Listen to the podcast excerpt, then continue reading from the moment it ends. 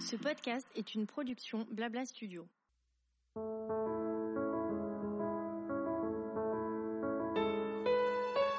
En tant que femme, les premières fois sont nombreuses tout au long de notre vie. Ces expériences peuvent être des découvertes, mais certaines sont parfois plus éprouvantes que d'autres et marquent notre parcours d'une pierre blanche. Lorsque l'on doit faire face à ces nouveaux obstacles, nous ne sommes pas toujours suffisamment armés, écoutés, informés ou soutenus pour les affronter de façon sereine. Bienvenue sur Nos Premières Fois, le podcast qui libère la parole féminine, créé par CCD, Laboratoire de la Femme. Je suis Didi et chaque semaine je reçois une invitée pour recueillir son témoignage et son expérience pour aider d'autres femmes qui, à leur tour, rencontreront la même première fois. Bonne écoute!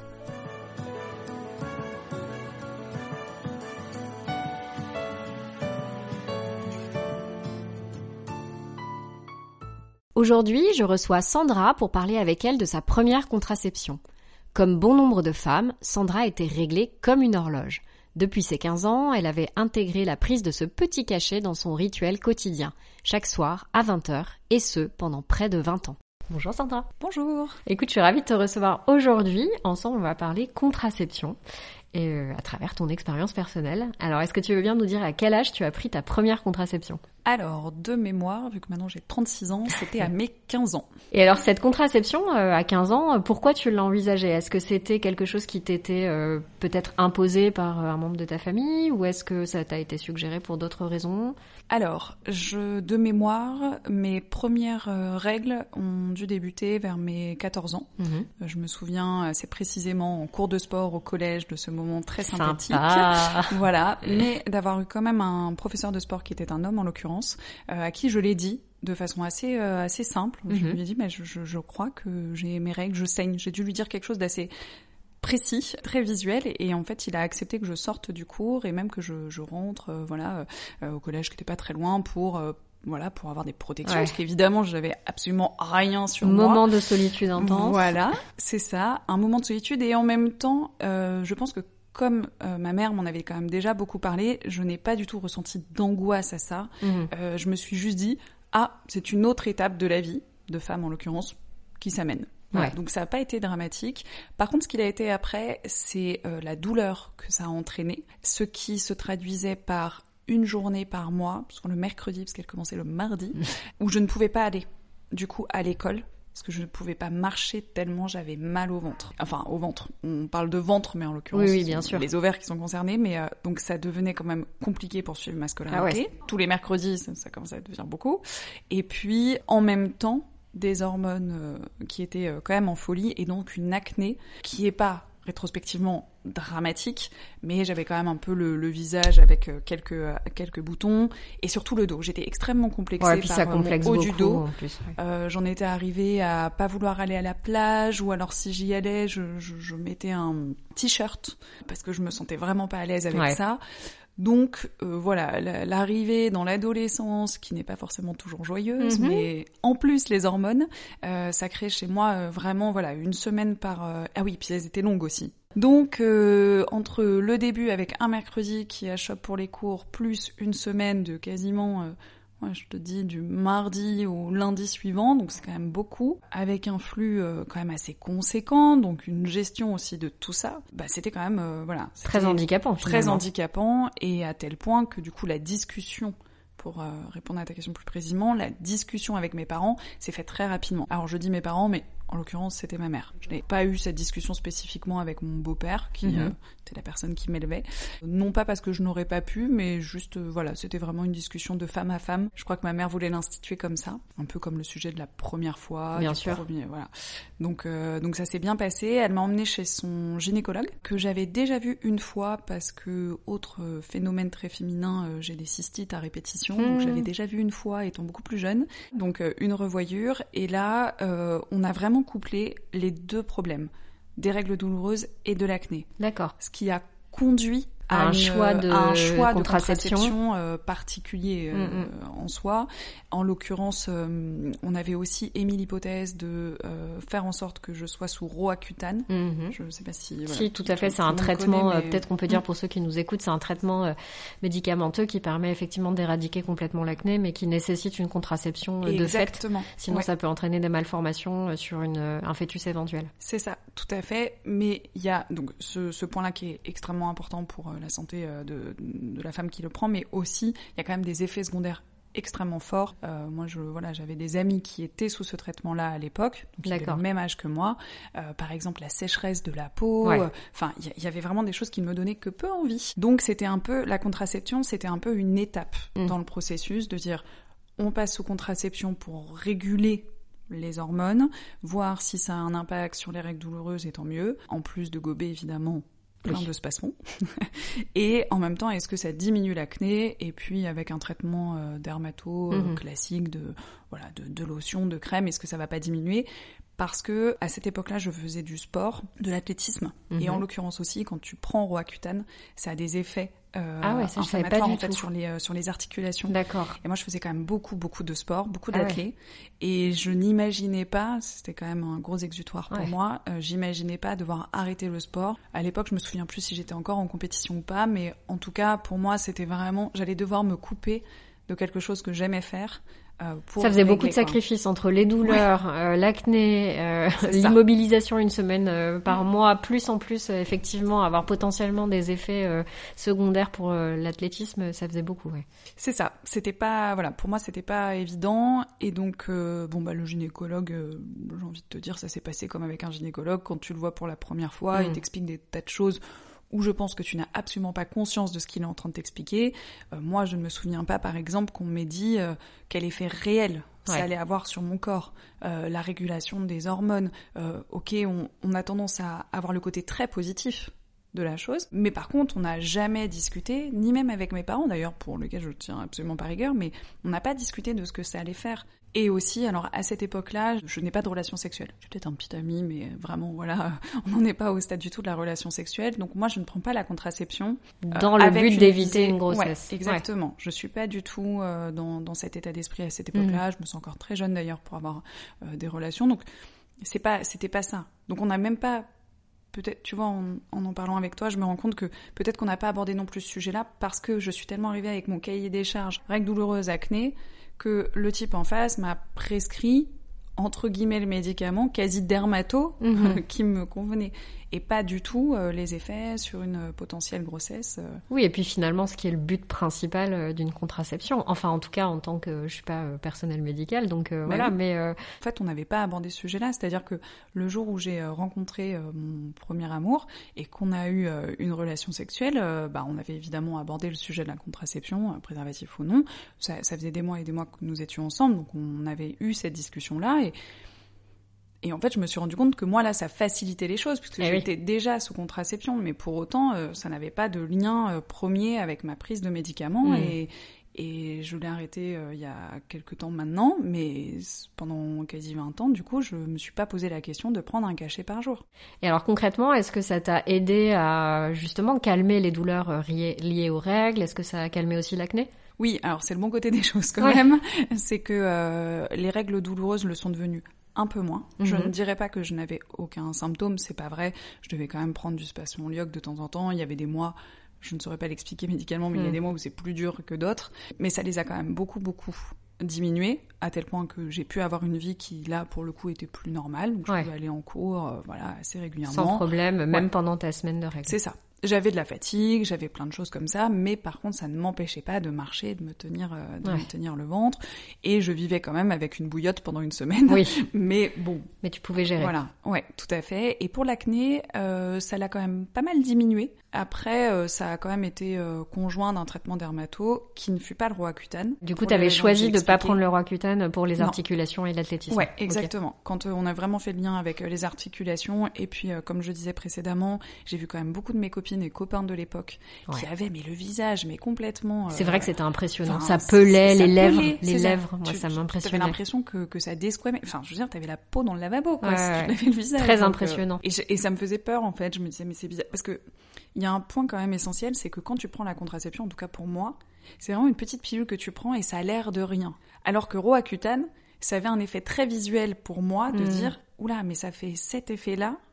Et donc, euh, autant la pilule était un peu, euh, pardonnez-moi l'expression, mais indolore, incolore, autant là, avoir un traitement en lien dont on voit les effets de façon euh, très fort, finalement ça m'a rebuté et donc je me suis débrouillée à coup de, trouvé des de solutions alternatives. de crème qui étaient assez chantes, mais pas du tout de ce type-là. Et justement, quand tu l'as arrêté, la pilule, t'as pas eu un regain d'acné? Alors j'ai eu ça et j'ai trouvé d'ailleurs et j'en- avais parlé euh, à ma mère en lui disant mais mais en fait c'est un fake, on nous ment quand on nous dit ado euh, attendez ça va passer à l'adolescence et quand vous serez plus grand vous n'aurez plus d'acné. Que dalle. Absolument faux. Mensonge. mensonge.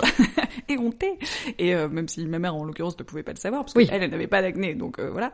Mais donc là je l'ai arrêté il y a maintenant euh, un petit peu moins de un petit peu plus d'un an et demi ou un petit peu moins de deux ans. Je n'ai pas le timing en tête pour euh, potentiellement me lancer dans la grande aventure euh, de la parentalité. Et alors c'est pas tant l'acné, c'est revenu un petit peu, mais franchement. C'est De manière voilà, anecdotique. euh, de manière anecdotique et puis voilà. Euh, c'est pendant cette chère semaine qu'on vraiment qu'on chérit, Mhm. qui s'appelle le SPM, que ça se développe particulièrement. Par contre, c'est ça, moi, qui vraiment est la grande différence. Et là, encore une fois, c'est très intéressant parce que ce n'est absolument pas un sujet qu'on a abordé pendant que j'étais adolescente. Enfin, cette fameuse semaine d'avant où tu veux techniquement mordre tout le monde, où tu es vraiment de mauvais poil ou au fond du trou. Enfin bon, bref, Ouais, ouais. vraiment, euh, voilà, un, un moral qui n'est pas d'acier. Ça, pour le coup, maintenant, je le ressens, mais alors énormément. Ah oui. Je, je pense que mon conjoint aussi d'ailleurs, voir mes équipes, enfin bref, Euh, mon entourage peut, euh, peut sans doute le sentir. Souvent on communique comme ça euh, avec, euh, je, je suis issue d'une famille où il y a beaucoup de, de femmes, donc on, on s'en blague entre nous. Et ça typiquement c'est vraiment un effet que j'ai totalement noté à la fin de, de enfin lorsque j'ai arrêté de, de prendre la pilule, sachant que je l'ai pas précisé. Du coup comme il y avait quand même cette idée de, de, de gérer la partie peau, j'ai toujours eu une contraception qui était très dosée voire tridosée, c'est-à-dire que selon les semaines, tu n'as pas le même dosage à l'intérieur, parce Mm. qu'il y a justement euh, cette, euh, cette volonté euh, dermato derrière. D'accord. Donc quand je l'ai arrêté, il y avait l'acné, mais il y a surtout eu, euh, je le sens quoi, je me sens très, je me sens très esclave Je de, de mes hormones. Mhm. Et ça, bah, c'est vrai que avec le temps qui passe, enfin entre mes 15 et mes 36 balais, bah, je l'avais pas du tout pris en compte. Mais comment le prendre en compte en même temps? Enfin, tu vois, Bah oui. euh, on se connaît pas, c'est normal, on fait face. Enfin, les premières règles, c'est quelque chose qu'on maîtrise évidemment absolument pas, euh, et, euh, et on sait rien en fait. Même quand bien même, je dirais, on en discute avec euh, euh, nos parents, euh, notre maman, des sœurs, des cousines, etc., des amis. Bah, de toute façon, euh, soit tu discutes avec des gens de ton âge qui n'ont pas de retour d'expérience non plus, soit tu discutes avec des femmes plus âgées ou des hommes plus âgés, mais qui vont pas forcément avoir le même ressenti que toi, qui vont pas avoir les mêmes effets secondaires que toi. Donc finalement, on avance un petit peu à tâtons. Et, euh, et c'est aussi pour ça que moi, euh, je déteste vieillir, mais euh, quand tu t'approches quand même un peu plus de la quarantaine, euh, ou même quand tu quand tu sors de la vingtaine, etc. Ce qui est quand même plus agréable, c'est que tu, tu te connais mieux, tu connais mieux ton corps, tu sais comment tu vas réagir. Donc là, toi, typiquement sur les hormones, euh, il y a peut-être un traitement qui, qui t'aiderait justement, qui ne soit pas contraceptif et qui te permettrait justement d'endiguer. J'allais dire c'est saute d'humeur, ça fait un peu péjoratif et c'est pas du tout l'idée. C'est plutôt euh, encadrer ça et t'aider euh, justement à faire face et à pas subir ces attaques entre guillemets hormonales qui sont euh, absolument euh, compliquées. euh, le terme est, Ouais. faible pour le coup. Mais tu vois, le truc, c'est que, en fait, plus il y a une libération de la parole, dont d'ailleurs ce podcast fait partie, sur le sujet de la santé mentale au Mhm. sens large, euh, de euh, ce que vivent les femmes, et a fortiori ne vivent pas les hommes, mais ça veut pas dire que les hommes d'ailleurs ne vivent pas d'autres choses, Mhm. ou alors ils subissent à minima au moins notre SPM Oui. pour les Oui. Donc c'est vrai que c'est euh, c'est compliqué parce que là, tu vois, si je fais une simple recherche internet là-dessus, très régulièrement, la prise de contraception va être la première solution envisagée aux difficultés qu'on peut avoir avec les hormones. Et en dessous, tu vas vite arriver sur des choses qui sont peut-être un petit peu plus holistiques, mais du coup, bah, enfin, moi, ça me va. Mais je suis pas sûre que toutes les femmes, en fait, se que disent, ce soit une réponse ok, adaptée. euh, je vais euh. prendre, euh, je sais pas, euh, quel type d'herbe ou quel type Mm. de, de, de complément alimentaire. Mais tu vois, j'ai lu un truc sur l'huile d'onagre, par exemple. Mhm. Mais Qui aurait une incidence positive sur les Oui, tout hein. à fait, ou de gatiller de mémoire. D'accord. Bon, bah, c'est bien, mais un, tu connais pas toujours la posologie. Deux, euh, moi, ma spécialité, c'est pas l'herboristerie, hein, donc euh, je veux dire, j'ai pas envie non plus d'avaler des choses, euh, tu vois, de.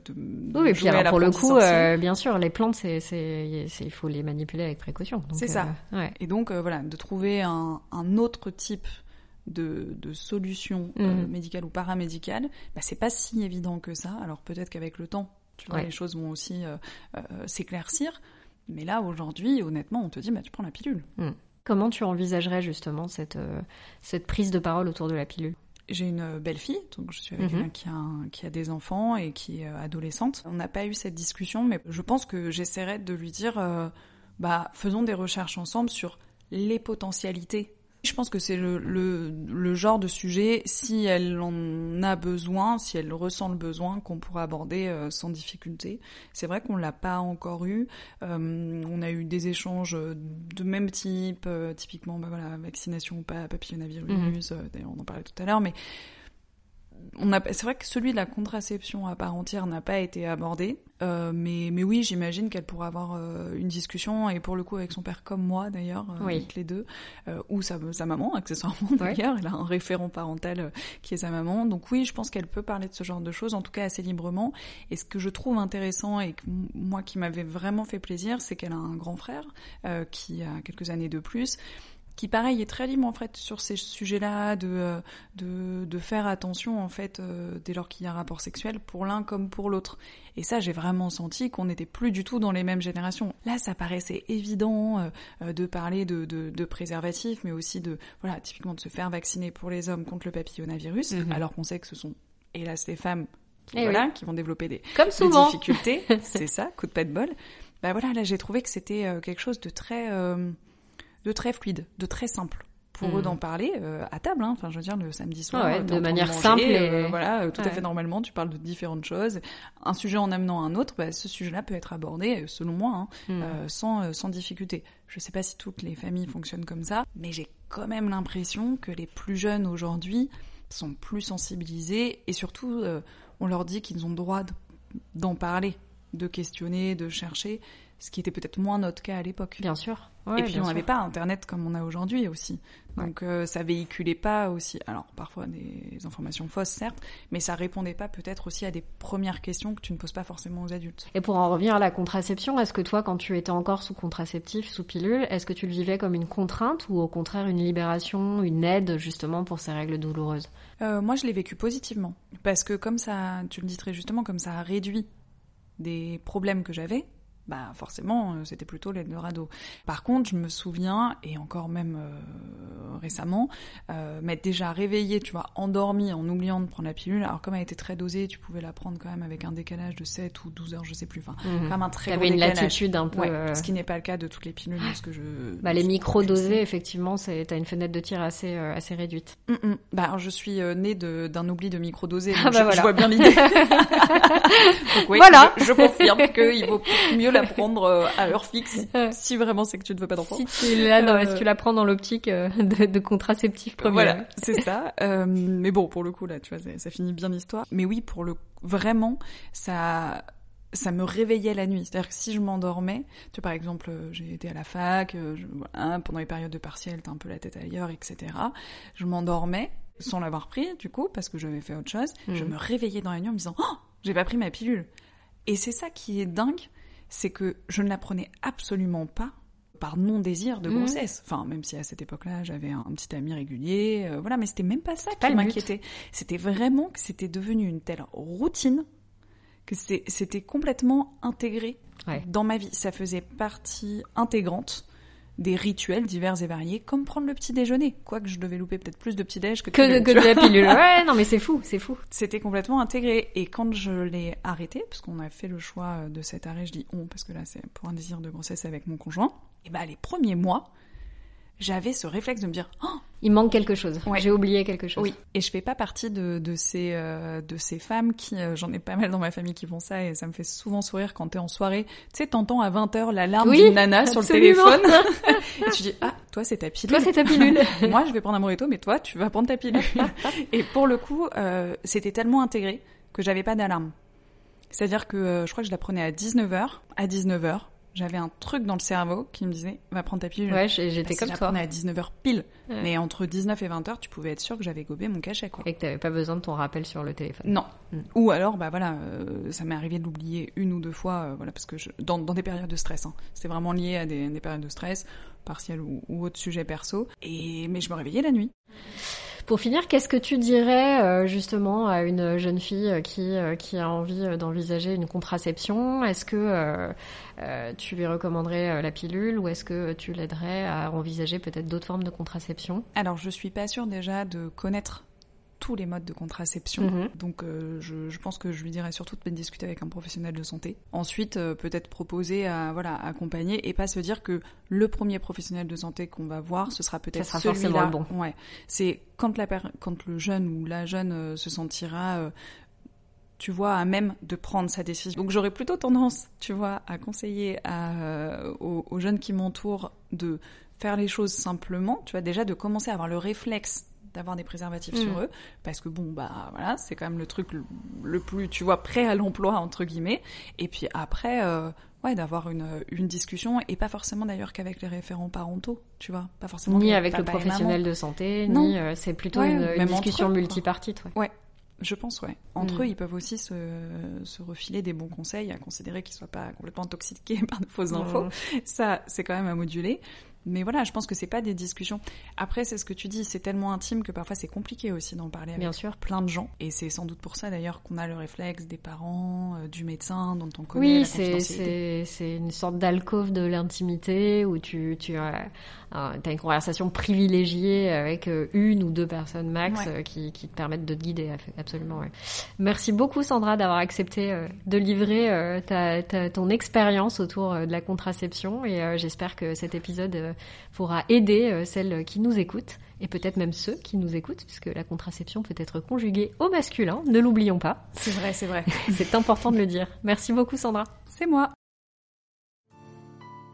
Je remercie Sandra pour son témoignage et je laisse la place au docteur Stéphanie Pozzi pour nous expliquer plus en détail les différents modes de contraception. Bonjour, je suis Stéphanie Pozzi, je suis gynécologue au centre hospitalier Antoine Béclair à Clamart, dans les Hauts-de-Seine, et je suis responsable du centre de planification et d'IVG de cette euh, maternité. Aujourd'hui, je vais vous parler de la contraception. Alors, euh, la contraception, il en existe euh, beaucoup beaucoup de méthodes différentes et puis euh, l'idée ça va être de trouver pour chaque femme le moyen de contraception qui lui correspondra le mieux tout en sachant que ce ne sera pas tout au long de sa vie la même méthode qui sera la plus adaptée euh, pour elle. Il y a différentes méthodes de contraception, les méthodes de contraception hormonales qui vont euh, plutôt aller endormir les ovaires pour qu'ils arrêtent de fabriquer des petits ovules tous les mois. Ces méthodes hormonales, elles peuvent être soit sous forme de comprimés, c'est la pilule, soit sous forme de patch qu'il faudra coller et changer une fois par semaine sur la peau, et sous forme d'anneau, c'est un petit anneau euh, qu'on place dans le vagin. Pas besoin d'aller chez le médecin pour ça, hein, on le fait toute seule. Et puis on le laisse pendant trois semaines et ça libère les hormones dans le vagin. Et puis euh, l'implant, qui va être un petit bâton à peu près de la taille d'une allumette que le médecin ou la sage-femme va pouvoir insérer sous la peau du bras. Et lui, il va libérer les hormones pendant trois ans. Il y a aussi les injections euh, qui doivent être faites en intramusculaire tous les trois mois. Donc ça, ça nécessite d'aller voir une infirmière tous les trois mois pour faire son injection. Et c'est pareil, c'est des hormones qui vont endormir euh, les ovaires. Donc en fait, euh, le principe, c'est de prendre des hormones pour empêcher qu'il y ait des ovulations et puis que ça soit le plus régulier. Donc quand on prend la pilule, il bah, faut la prendre tous les jours. En fonction du type de pilule, il peut y avoir une pause d'une semaine ou pas. On peut choisir de faire la pause ou de pas la faire.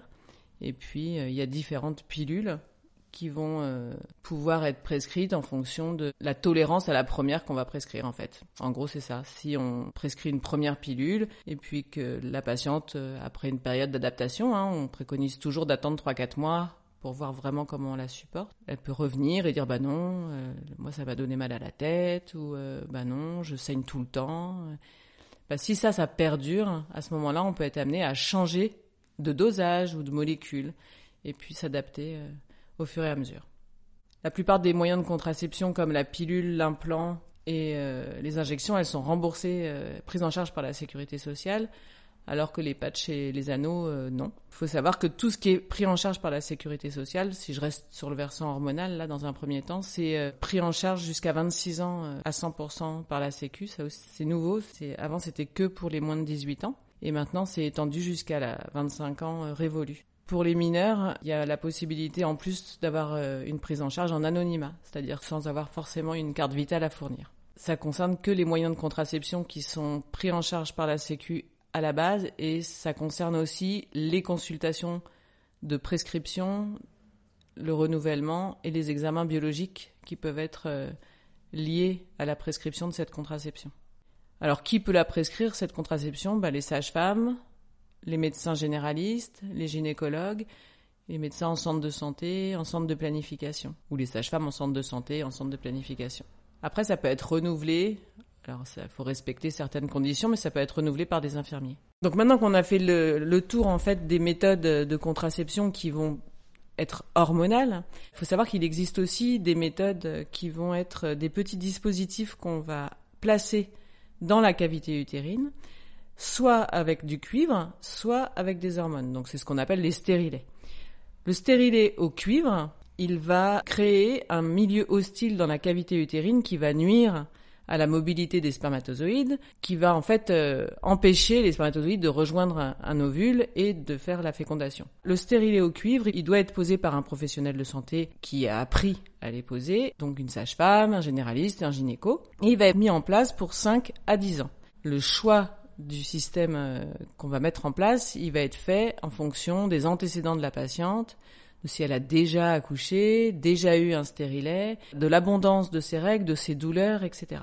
Quoi qu'il en soit, même si elle a jamais eu d'enfant, on pourra lui poser un stérilet au cuivre ou un stérilet hormonal dont je vais parler juste après. Le stérilet hormonal, il va avoir un petit réservoir à la place du fil de cuivre et ce petit réservoir de progestérone va libérer de la progestérone dans la cavité utérine et dans le col de l'utérus. Ça va épaissir la glaire et ça va la rendre imperméable aux spermatozoïdes et ça va empêcher la muqueuse utérine de se développer. Donc ça va empêcher un petit nid de se fabriquer tous les mois. Très souvent, le dispositif avec le petit réservoir d'hormones, il va être euh, mis en place pour 5 ans, mais il en existe un tout petit qui peut être mis en place pour 3 ans. Donc on peut aussi les proposer aux femmes qui n'ont jamais eu d'enfants et ils sont aussi pris en charge par l'assurance maladie. Donc tous les stérilets peuvent être pris en charge dans le cadre de la contraception euh, gratuite pour les femmes de jusqu'à 26 ans. Après les méthodes hormonales qui vont empêcher l'ovulation. Il y a aussi euh, les stérilets et il y a également le préservatif. Donc euh, le plus connu c'est le préservatif masculin, mais il existe aussi le préservatif féminin, qui n'est pas forcément très facile à utiliser, mais une fois qu'on l'a adopté, euh, il, peut, il semble convenir à, à certains couples. Quoi qu'il en soit, ce sont les seuls à protéger des infections sexuellement transmissibles, en plus de protéger de la grossesse mais c'est pas toujours euh, facile en début de vie sexuelle euh, de sortir le préservatif, euh, de l'utiliser correctement, etc. Ça peut nécessiter un peu d'entraînement pour les garçons. Quand une patiente arrive en consultation de contraception pour une mise en route d'une contraception ou quand elle arrive et qu'elle a déjà un moyen de contraception, qu'elle souhaite en changer, je vais lui toujours demander d'abord qu'est-ce qu'elle a en tête en fait et qu'est-ce qu'elle a regardé, ce dont elle a envie, etc. Et puis comme ça après je vais pouvoir voir avec elle euh, ce qui est possible de faire, ce qu'elle connaît pas et que peut-être euh, pourrait lui convenir. Et puis, euh, on va voir ensemble ce qui sera le mieux pour elle. Quand une femme a eu une IVG, qu'elle son IVG, sa grossesse non désirée est survenue sur un échec de contraception, on va revoir ensemble si on part sur une autre contraception ou si elle veut reprendre la même, mais en voyant ce qui a été un échec. Pour aider à choisir euh, une méthode de, contraception qui soit adaptée à la patiente à ce moment-là de sa vie, c'est important de savoir un petit peu euh, comment elle vit euh, dans son quotidien, si elle est toujours partie en voyage, si elle a des changements de rythme, si un coup elle est de nuit, un coup elle est de jour ou des choses comme ça.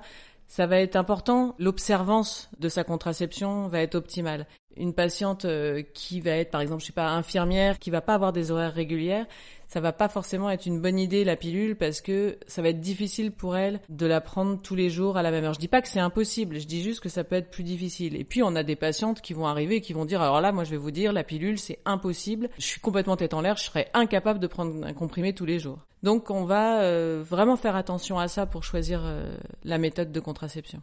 Et puis aussi, une fois que, la patiente a exprimé un petit peu euh, l'idée qu'elle avait euh, de ce qu'elle voulait, on va vérifier qu'elle peut avoir cette méthode de contraception. C'est-à-dire qu'on va avoir quand même un interrogatoire médical ciblé euh, sur certaines choses qu'on a bien en tête et qu'on va rechercher. Le fait de fumer, par exemple, pour une jeune femme de moins de 35 ans, ça sera pas une contre-indication à prendre la pilule. Alors que pas mal de jeunes femmes pensent qu'elles peuvent pas prendre la pilule parce qu'elles sont fumeuses. En revanche, euh, avoir de fortes migraines euh, après 35 ans, ça va être une contre-indication à la plupart des pilules, mais pas à toutes. Donc on va pouvoir adapter nos prescriptions aussi à notre interrogatoire. Donc on n'a pas besoin d'examiner une femme pour lui prescrire une pilule, mais on a besoin de lui poser des questions.